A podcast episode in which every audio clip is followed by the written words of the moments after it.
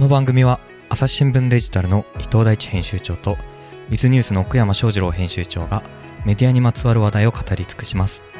MC はニュースの現場からの神田大輔さて今回のテーマはさあじゃあ伊藤さお疲れ様んあでとす。もうちょっとやっていきましょやうりましょうか。さあここからいきましょうやっぱりね番組を聞く中で伊藤大地さんの大ファンになりましたこれからも応援しています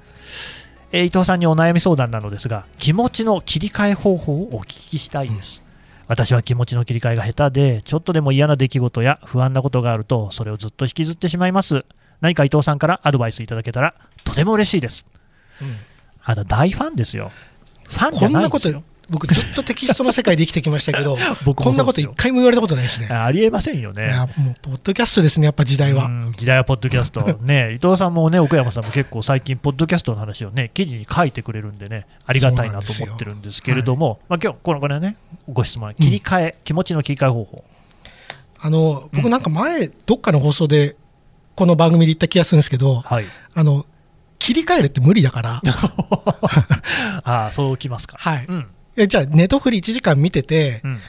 見終わったらまたああのことがってなるわけじゃないでますあか。まあね、だからやっぱりちゃんとやっつけるってことが大事で,、うんで僕はこれやっつけるのにもポイントがあると思っていて、うんうん自分でどうにかできることとできないことと分けるだけですっきりしますよおー例えばなんか明日雨だなっていうので悩み続ける人っていないと思うんですよまあそうですね、それってだしょうっがないてもん自分にどうしようもないからでも結構ふみんななんかああ今日ポッドキャストでこんなこと言っちゃったな神田さんはどう思ってんだろうなあるある、ニヤニヤしてたけ ど怒ってんだろうなとか多分こういうことが多いと思うんですよはい、だけど、そんなこと思っても多分しょうがないから、 あの、うん神田さんにどう思われてるかは僕はコントロールできないから、うんそういうことはまあ意味ねえなって,、うんっていう思うんですよ。だけど、それでもモヤモヤすると思うんですよ。でそういう時僕はもう神田さんにメール送っちゃうんですよ。なるほど、いや、なんか今日ちょっとうん構想でこんなこと言っちゃったんですけど大丈夫ですかねっていうふうに言うと、まあとりあえず結構スッとするんですよ。 なんで、あの、もやもやしてることをできることとできないことに分けて、できることはやっちゃうっていうのが、 うもんうそれだけでもだいぶ僕は楽になりますけどね。あのね、まあ、うすうす感づいてはいたんですけど、うんあと私にそっくりですよね、そうなんですよ。 本当にこの考え方がめちゃ似て る、この放送始まる前にね、うん絶対友達いないでしょってお互い言い合ってましたから ね。お互いにないっていうことでね、いらないタイプだもんねっつってる意気投合したっていうところがありましたけど、うんあのいや、かすげえわかる、はい考えてもしょうがないことを考えないっていうのは大事だと思います。うん僕もね、まあ、これ、なんか、佐野さんともね、話したことではあるんですけどね、僕、後悔って基本的に一切しないことにしてるんですよ。うんうんうん、ない。だってしても無駄だから、うんうんもう過去に起きてしまったことはですね今からどうしようもないんですよね、なので、もうそこは、あのっていうか逆に意味なくないですかっていうね、もう割り切っちゃってる、割り切った瞬間、すげえ楽になりますし、うん、てか、本当にそうだしっていうね。だから気持ちの切り替えっていうよりは、もう何かそのね、なんていうんですかね、ぐちゃぐちゃっとこうずっと考え続けるみたいなことを最初からしない生き方をするっていうのも、そうですね、だから確良かいにかなその問題作らないって意味では、あのこう言いたいことを言えるようになるっていうのがすごく大事かなっていうのは僕はそうですね。思い、思ってて、まあ、それ簡単なことじゃないですけどあのきちんと主張を伝えることができるっていうのって一個一個は面倒くさいんですよ。うんこの時にこう言ったらどう思われるかなみたいなのも当然あるし、だけど、あの、それをその場で、いや、でも菅さん、僕はそれ違うと思いますよ。やっぱここはこうした方が良くないですか、っていうことを一個一個言っていくことで、夜何にも思い残すことなく寝れます。なるほど、なるほど ね。そうですね。たまあ、それがね、その時にこうスパッとこう言えないとかね、タイミング的にねあ、りますよね難しいっていうことも、それはあると思うんですよ。てかで、す僕はそれすごいありますよ。いや、そこはうん神田さんと僕と一緒だと思うんですけど、うん言ってな、どう思われようと関係ねえと思ってるじゃないですうか。ん、思ってます、ね。僕も思ってる んですよ。だ だから、メンツよとか言われますけど、そうです ね。そんなことないんですけどね。ないんですけどね。ないないんですけど、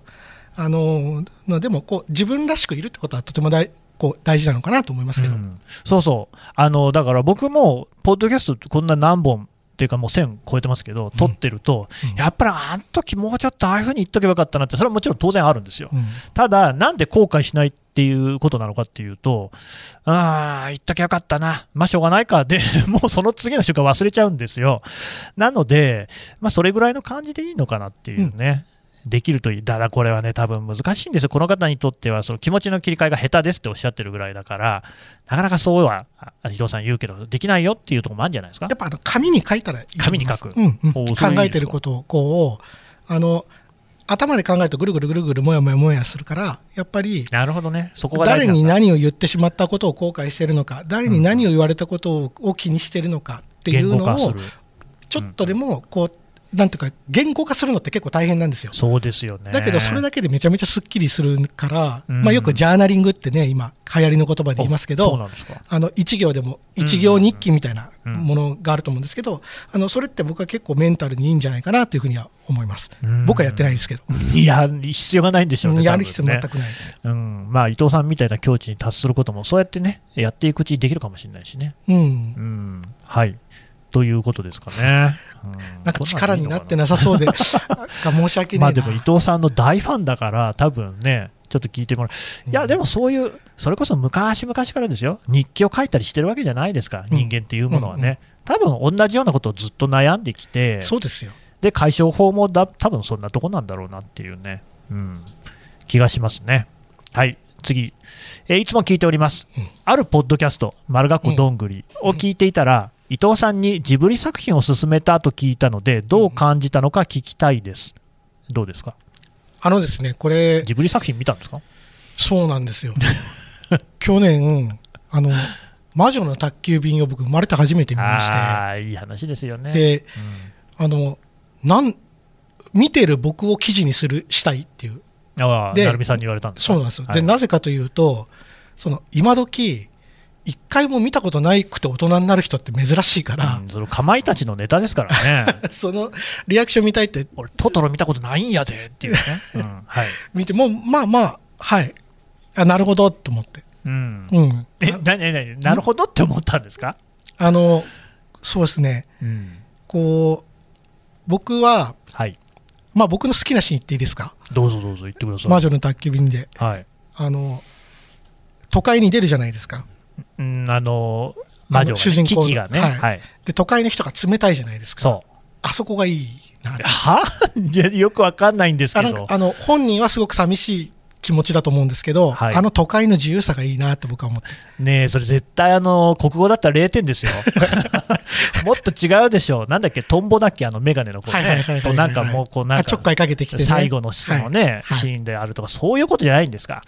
まあ、あの飛べなくなってたのはなぜとかねあああ、そうね。のとなんだっ悲しけい飼っている猫がうん。あれじゃないですか喋れなくなるじゃないですかはいはいはい。ああ、あった、ありましたね。恋をしたら喋れなくなるじゃないそでうすかだそうだ。とあかりまねしたね。ありましたねあとあれでしょ、ニシンのパイがうまそう。ニシンのパイねうんまあ、ニシン好き嫌いありますからあね、まあね、そこはね。 じゃあじゃあじゃあ、そういうそこからさ、松の話で。何いや質問されたんだっけいや、じゃあじゃあそうじゃなくて、なんかその、どう感じたのか聞きたいですけど、けそうなんどです僕だからあその何、特会のドライさが良かったんですかうん、そうです。あの、こう、田舎の村の、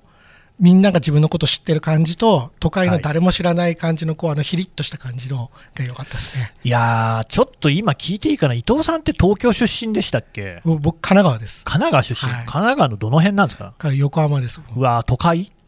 まあまあまあ、田園都市線です、僕は。田園都市線ね、まあはいでもじゃあ、それなりの都会ってことですよね、はいそうすると、やっぱり田舎暮らしっていうのはしたことないわけでしょ、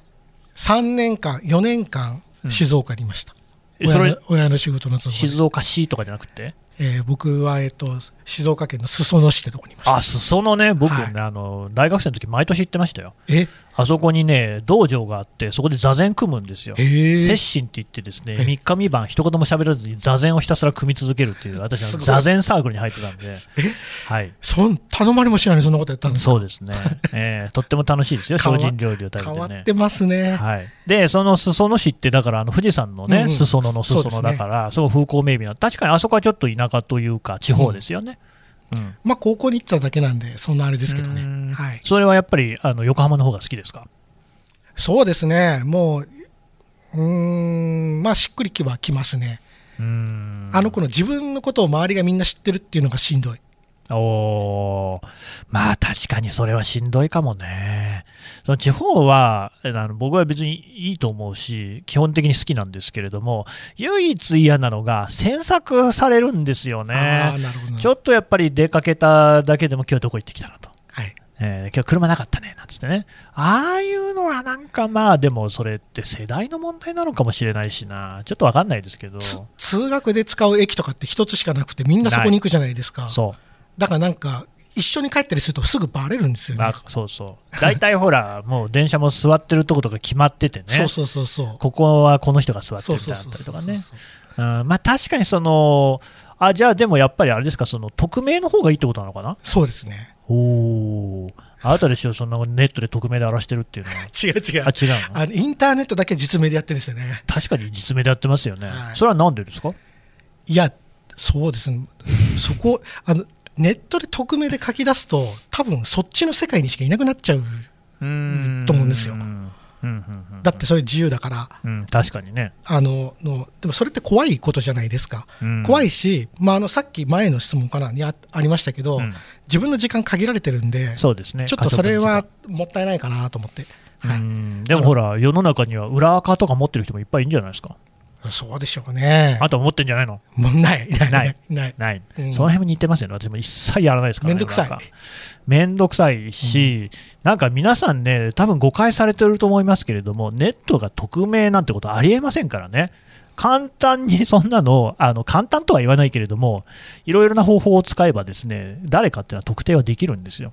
いざ特定ができたっていうことになった時にやばいようなことはもう元から書かない以外に防ぎようないんいやで本当にそうですよね。絶対やんない方がいいと思いますけどねよくね、その会社のアカウントを個人のアカウントと間違えてしまったっていうのはやっぱりあるじゃないですか。ありますよあるあるですよねやっぱりそそれはやっぱ元から取った方がいいのかなと僕は思ってるんで。うんん僕ね結構そのなんかいろんな人を取材する中で皆さん覚えてるかな昔ウィニーとかっていうありまねしたね。ファイル共有ファイル交換ソフトね。交換ソフトがあって、でまあそこでこうねえーまあいろんなやり方でこうそれを使ってる人がいたんだけれども中にウイルスを作る人がいて、うんうんまあ、放送禁止用語のウイルスがあってそれがこうパソコンの中に入っちゃうとですねマイドキュメントのフォルダであるとかをこうさらアされッるプロードして晒すっていう事案があってですね、まあ、ウィニーの他にシェアっていううーアプリソフトもあってでその晒し屋みたいな人がいるんですようん晒すことを専門にしてる人がいる、ってのはなんでかっていうと、まあ、あのウイルスに引っかかるうんでアップロードがされるだけではしかしあの広大なそのねウィニーなりシェアのたくさんたくさんこうみんなで共有しているファイルの中の本当に一つだから砂浜の中の一粒の先みたいなことなんでそれを探すのってすごい難しいわけじゃないですかだからすごいもうこう必死で探してそれをわざと人目に触れるところにアップロードする人ってのがいるんですようんでねそういう人にねでも僕ね取材したことがあるんですよねうん2人うん、もう昔々の話なんであれですけれども、1人は都内に住んでましたけれども、うん、もう1人はね、東北地方に住んでましたね、へえ。どうやって住所を割り出したのかって話になるじゃないですうんか、うんそんなのね、えー登記簿とかにも載ってませんからねう、んうん割り出せるんですよ、 教えませんけど、うん、だから、あんまりそういうことっていうのはですね、えーやんない方がいいです。 もともとね、もともとやんない方がいい。あれ、何の話だっけどんぐりの話、だからジブリの作品ジブリの話だ、そうですね。まあなんで、あねえの、魔女の宅急ねえ便面白かったです。ちょっとそろそろストーリーものとかも見ようって気にはならないんですかまああの、見たら面白いんだろう。あの、イカゲーム見たんですよ。おおあの、ネットフリックスの。はや流行っていた、はいはいうんはい。です。なんか漫画みたいだなと思って。まあ、漫へー画、はい。あえ漫画を読むんでしたっけ漫画ってほとんどほぼ読まないです。なんで読まないんですかやっぱ、ななんでしょうね。なんかまあ習慣にないっていうか。習慣あと読み方がわかんない。読み方がわからないあの、こ、こう、左に移動するときと下に移動するときがわからないんですよ。な何言ってるんですかえあのコマのコマ、コマ、コマ。いやだそれは学習すればいいじゃないですかえそれってもうじゃあ子供の頃からジャンプとかも読んでないんですか全く読んでないですね。ねえ大人になってからスラムダンク読みましたわ。あどうでした だいやいや、よかったですよ。な何がねえまたさっきみたいなとんちんかんなこと言うんでしょあなたえまあ、何がって言われるとあれですけど。いやいやいやいや、なんか一番覚えてるシーンとか、このキャラクターが一番好きとかないんですか、そうだな。うん、あの、ゴリいるじゃないですか。いやいや、赤木さんね。赤木さんうん、が31巻30巻か31巻か山王工業と戦ってる時に、よく覚えてますね。タイムアウトした時に昔のことを思い出して泣いてるんですよ。うん、あのなんかそうなんだ。バスケ部が弱かった時のことを思い出して泣いてるんですよ。あーなるほどね。はい。あれがすごい印象に残ってますね。泣いてる場合かっていう。 えそういう意味でいやだって 目の前の試合に打ち込めていいそうそうそううそうそうそうそう。 いいじゃないのそんなのいや気持ちはわかるんです感けど、極ね。まったんでしょうよそりゃ何泣いてんだよあってのいうゴリが泣いてるっていうこの感動のシーンなんでしょそうそうそう感動はしました。うん感動したのしましたしました。本当にしましそましたの今の話だとちょっと信用できませんけどねおーでもそれを3の工業戦だとかそういうのはちゃんと覚えてるんですね覚えてます覚えてます。ああなるほどね泣きながら試合に集中しろよってって思いました。うーん朝日新聞ポッドキャスト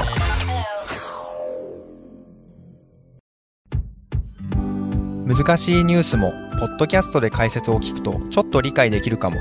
朝日新聞デジタルのコメントプラスって知ってるテレビでおなじみのコメンテーターや記者が記事の背景やその先について投稿しているよもっと深くもっとつながる朝日新聞まあでもこれもね、何の話してんのあ、ジブリだ。うん、正直まあなん気持ちは分からなくもないっていう気はしますけどね似たもん同士で。うーんなんかね、そうなんですよ、感情、そのね、いや、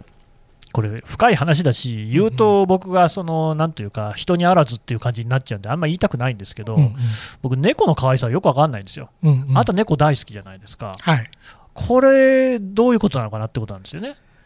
あ、そうですね。ぼ僕も全然動物ずっと嫌いで、あ、そうなんですつい最最近まで。か。はいき嫌いっていうか、怖い。怖かったんですよ。うん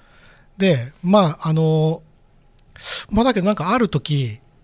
話さなくていい、説明しなくていいっていうのめちゃめちゃ楽だなと思って。あーえ生きてるのどうに。いうことうーんんおあの、人間対人間だと説明しなきゃいけないじゃないですか。いろんなことをね、おね腹が空いたよとか、朝日新聞もよく丁寧な説明しろって言ってるじゃないですかうん。そうですよ、そりゃそうだ。でそれって大切なことですけど、うんこう動物に対して説明しなくていいじゃないですか。まあ言葉通じませんからね。それはすごくいいなって。へえ。ああ、なんか例えば自分がイライラしてる時にも、どうしてイライラしてんのって聞かれるとイライラするんだ。 即じゃない。そうですね。まあ、いどう 聞かれたくないですよね、あん まりね。ああ、まあでもそれもでもなんかこれ話せば話すほど僕たちがなんか、うんちょっとそうですね。人間的に、サイコパスだっていう話になってくるかもしれないですけどねうんうんそんなことはないんですけどね。いや、でも多分結構ね、共感する人いるんじゃないかと思うんですけれども、僕もね、その、怒ってる時機嫌が悪い時とそれは当然あるわけですよ。うん、でもそれをその例えば家族、妻とか子供とかに聞かれたときに、説明するのすごい嫌なんですよね。あのどうしてそんな怒ってんのみたいなことですか。そうそう何に怒ってんのと、うんだからまあ、その家族は私たちのことで怒ってんのかっていうことも気になってると思うんで、うんうんいやそれは違うんだっ確かていにねうことはま周りにいるず人からすると最ね初に表明するんですけれども、まあそれ以上のことってなんか説明するとまた腹が立つじゃないですわかるかわか。るわかる。あの、こしう、たくないんですよね。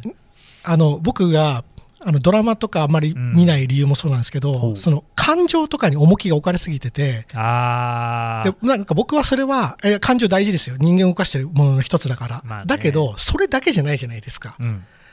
だけどだけどこう物語とかって基本的に感情を動かすためにできてるから、うんなんかそこに付き合うのが面倒くさいんですよ、うん、うんうん、なんかこう怒ったり悲しんだりみたいなのが非常に面倒くさくて、うんこうなんていうかあなのるほど。こう静かな水のようにいたいなっていうなるほど、ね。落ち着いた心境でいたいなっていうふうに思ってるんです。ああ、わそわかりますこはね、僕とちょっと違うかもなと思いつつ、いや伊藤さんの名言といえば、エモタレっていうのがあったから、エモタレねいやそうだなっていう、あれはね、本当にね、特進して預くわけですよ。疲れるんですよ。私はうんだけど、僕はどっちかっていうと、じゃあなんで映画を見たり、本を読んだりするかっていうと、やっぱ揺さぶってほしいからでしょうね。なるほどなるなんかやっぱ揺さぶられた時にそのエネルギーが出る、うんだからあのいわゆる感想戦みたいなの僕大好きなんですけど、同じものを見たり聞いたりしてその感想を言い合うみたいなのねうんうんうんうんうんはやっぱそれなりに心を揺さぶられないとないですもんね無になっちゃうから、でもそういう感想戦とかはしないんですかまあするわけないか ストーリーものみたいな音楽好きじゃないですかあ音楽好きです。音楽は何で聞くのあ確かに。あれは感情揺さぶられる声じゃないんですか、確かにそうですね。でうんでもなんか、うんあれじゃないですか、悲しくなったりとかしなくないですか悲し悲しくはなたらない楽しいとは、音楽聴いてて楽しいとは思うけど、あ、なんか悲しいとか怒ったりとかってなくないですかうーんとねいやあの感情を揺さぶられるっていう意味で言うと,、うんえー、とまその曲ねうん。を昔聴いてた時の感情が呼び起こされるってのはありますよね、ああ、ありますね。うん、ありますね。それ僕はあはりやまっすね。ぱりあの三輪明宏さんのですね酔いと負けの歌を聞くと、ですね必ずあの長崎県のですね湾岸をこう一人でですねドライブしてた時のを思い出すんですよ。 それなんでしょ、なんか、そん、そんな時代があったんですかそんな時代もあったねと、いつか笑ってっていうね。いや、そういうのってなんか、その音楽の一つの要素だと思うんです。確かに。それを確かすごく聞いてた時のことを思い出すっていうねに。。それありますね。うんはい。そういうので怒怒るはでもないかな。で僕あの歌詞のついてる音楽って嫌い なんでいらいらないまたなんか言い出しましたよ、こ の人。歌詞いらない。歌詞いらない全く、ああ、だからクラシックとかジャズとか、うんインストゥルメンタルインストゥルメンタルが好きです、そうなんですか。はい、ええー、とちなみにその一、例えば、まあ、難しい質問ですけど、一番好きな音楽っていうと、どんなのになるとかってあるんですかそう、まあ、やっぱ昔の音楽が好きですね何ですか、基本的には昔の音楽っていうのは。雅楽です かじゃなくやてっぱ、もうほんとクラシックとかジャズとかになっちゃいますねいやいや、クラシックのことを昔の音楽って言ってるのはいジャズ、もう昔ですけどまあ昔が違いますよね、はい、そうですね。あでも、だから、あの聖者の更新的なことです かもっとモダンな方がもっとモダンな方がいいですか1950年代から60年代ぐらいななるほど。の音楽が好きですう ーんここれちょっと広がらなくないですか大丈夫ですかいやいやいや、僕はね、逆です、そこは。逆っていうのは何が逆かっていうと、僕は曲は歌詞で聴いてるんですよ。へだから歌詞がくだらない曲は大嫌いなんです よね。それもどうかと思うけど。なんかすげえ難しいじじいが2人で話し合ってるみたいなおポーッドキャストだったんですけど大丈夫ですかと、あの、もう洋楽とリかって。スナーが離れそう。歌詞が分かんないから聴いてられるけど、でもやっぱりそれでも聴いてて分かる曲もあるんですよね。なんか、ベイビー、お前がハニーえで。結ラブ構でみたいな洋楽って大したこと言ってないの多いですからもうねほんとね意味が分かってみるとねそういうの嫌なんですよ。 だけど、やっぱ歌詞がいい曲ってすごい聴いちゃう。へーうん、えでもそれ詩だけ読めばいいんじゃないですかそういうわけじゃないやっぱ音楽とセットになってるからいいんですかそうですね。あの、っていうか僕、音楽の本質っていうのは基本的にはリズムだと思ってるんです。すごい究極的にはかっ太こいいセリフですねそれ太鼓の音、そう、うん音楽全然知らないのにね、よく言うよねって感じですけど、でも、太鼓のドンドンみたいな音とか、その、ズンズンみたいな音とかっていう、その人間を揺さぶるみたいな、なんていうんですか、原始的な音、うんうんあの音階とかないメロディーとかないような段階のやつがまずは基本としてあるよねと。でただそれだけだとしかし、本当に本能的な喜びでしかなくってでそこに歌詞が乗ってくることによってやっぱりこう文化として完成していくんじゃないかなっていうえーだからメロディーは後だなと思ってあメロディー最後なんですかあとあとへーなくてもいいもん別にそうもう音楽じゃなくていいじゃないですかでもなんいでやもすでもまああれかリズム言ってみれがばやっぱりいるの かでもだから結構ヒップホップとかうんラップとかあ近いですね聞いていてよくよくありもますよねうん僕割と感動するんですよへえそれは歌詞がいいからなるほどだかねら歌詞がしょしょぼいというか僕と趣味に合わないものはラップでもあんまりっていう感へえじうん全然そこは合わなかったですねそうですねうんまあでもななんかちょっと面倒くせえやつそうだなっていうところは共通してますよねそうですね聞いちゃいられないなっていう感 じもありますけどまあ大丈夫なのかなっていうちょっねと次の質問いきますか次の質問なんか伊藤さんこれ答えたいみたいなのがあったら答えてください よもうだいぶいっちゃったなえっ、とうーんなんかねあとはね割とあれですよあちょっとこれだけ答えさせてください、私にね、うんえー要望になる教職です。私自身、大学3年生ということもあり、就活のテーマの回があれば、ぜひ聞きたいと思います。えっ、とですね、就活ポッドキャストっていうので、朝日新聞でやってますんで、就活ポッドキャストでぜひ調べてください。めちゃくちゃいっぱい、 あの、就活のテーマについて喋ってますので、はい。えっ、と、そうだなえー嫌なことがあった日の眠れない夜、お酒や薬や音楽以外でどうやって眠ればいいですかあの睡眠薬じゃないですかね。なんかあります伊藤さん。これもでも眠れ ないことって全くないんで僕1分以内に眠れるんで毎日あなた本当に似てますよね、私にね。眠れないことって一切ないですあ、まあでも眠らないことは僕はありますよ。なんか寝つけないってこと。あるある。うん、で、それはなでもなんでかっていうと、やっぱり日中に十分に体を動かしてないか頭を使っあ使いすぎるとでもハイになって寝られない時もあるね僕はでもそういう時は比較的すぐにあもう寝るのやめようって思いますね、えー諦あめ別のことするってことですか、諦めちゃううんうんで眠くなった時に寝ます。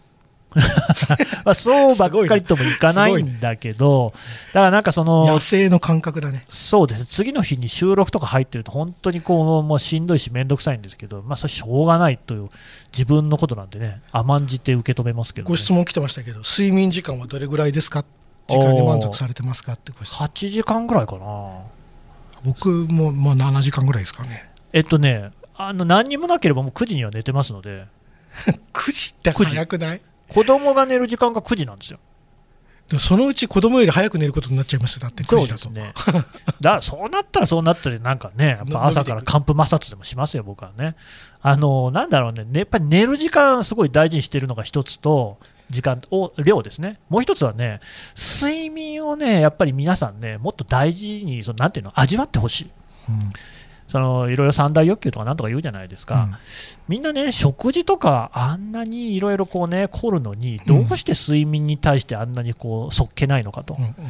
ぱりこう季節によってねそれぞれの時のこう睡眠のね良さとか枕を変えたらどうなるか布団は今日はどうしようかみたいなねそういうことをねもうちょっとこうあるいはこのお風呂に入ってすぐに寝た方がいいのかそれとも少しこうね後から寝た方がいいのかとかね考えてほしいうんどうですかあのやっぱ良いルーティンを作るって大事だと思うんですよ。うんで確かに今ってこういろいろさ情報が多いからこうより良いことないかなってネットで検索したりするじゃないですか。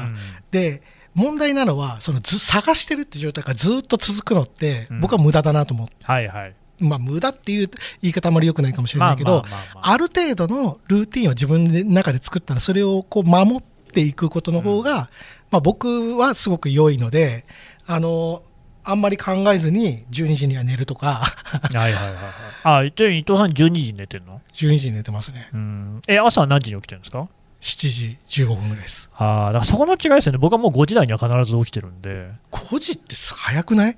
早いあかとまな。あでも9時に寝てるからかあのもうす、最悪5時45分。それまでに起きられたら起きますけど、5時45分に起きて朝ごはんを作る。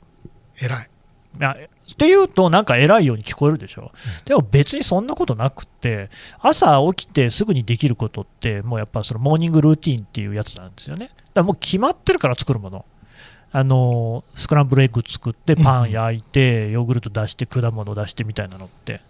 だからやってるみたいなとこありますからね、あれもうな良いルーティンってまあ僕は大事だなっていうあの、うんこう考えなくて済むところを増やしていくそうとそう、本当に考えなきゃいけないことに真剣になれるからうん、あ確かにそうかもしれませんね、なんかこう、オンとオフみたいなね、押し引きみたいなところをはっきりさせると。いつ寝なきゃみたいなのってもうもう毎日僕は決めちゃってますねもうあ そうなんですね、うん僕はでも早く寝るのおすすめですよ9時でもさ9時って早くない だってまだ9時会社いるもん下手し たらああお疲れ様です まあそれはそうだって夕飯7時ににとか8時に食べて はいはい、 9時に寝るってうんっ、て結構大変じゃないですかだって、ま、いやどこ夕飯7時に食いますよ、 7時に食ってうん、風呂入るんですかその後風呂入ります入りますもうもう結構すぐじゃないですか9時すぐすぐ、ううん、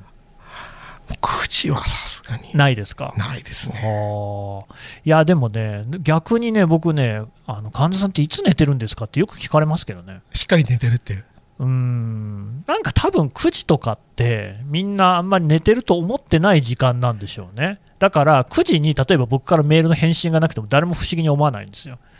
だけど僕はその5時とか6時とかにはメールの返信とかするときあるから、うんそれがそこだけ印象に残るんでしょうなんねかエグゼクティブみたいなのね そんないいも5んじ時とゃかないさですけど、来ね、るとうん、でもそれはまあ気づいたときにっていうか朝がやっぱ一番はかどるんですよね仕事はね確かに邪魔がないですもんねないし、うん頭もやっぱすっきりしてるし、うんうん大体集中なんてそんなに続かないですもん。どれぐらい続きますえ全然続かないですうん。あのしかもなんか40歳超えてから続かなくなりましたねわかるわ。本当そうですよね。あれやっぱりこうアスリートとかもよくこう30代超えたあたりから自分のケアしないと持たないみたいに言うじゃないですか。うんうんで、そんなことあるかいなと思ってたけど、あの、全然僕アスリートでも何でもないですけど、ただのサラリーマンで すけど、いや、確かに、ちゃんとある程度ケアに、とかを、良いルーティン持ってやっとかないと、結構きついなって、よく昔なんか、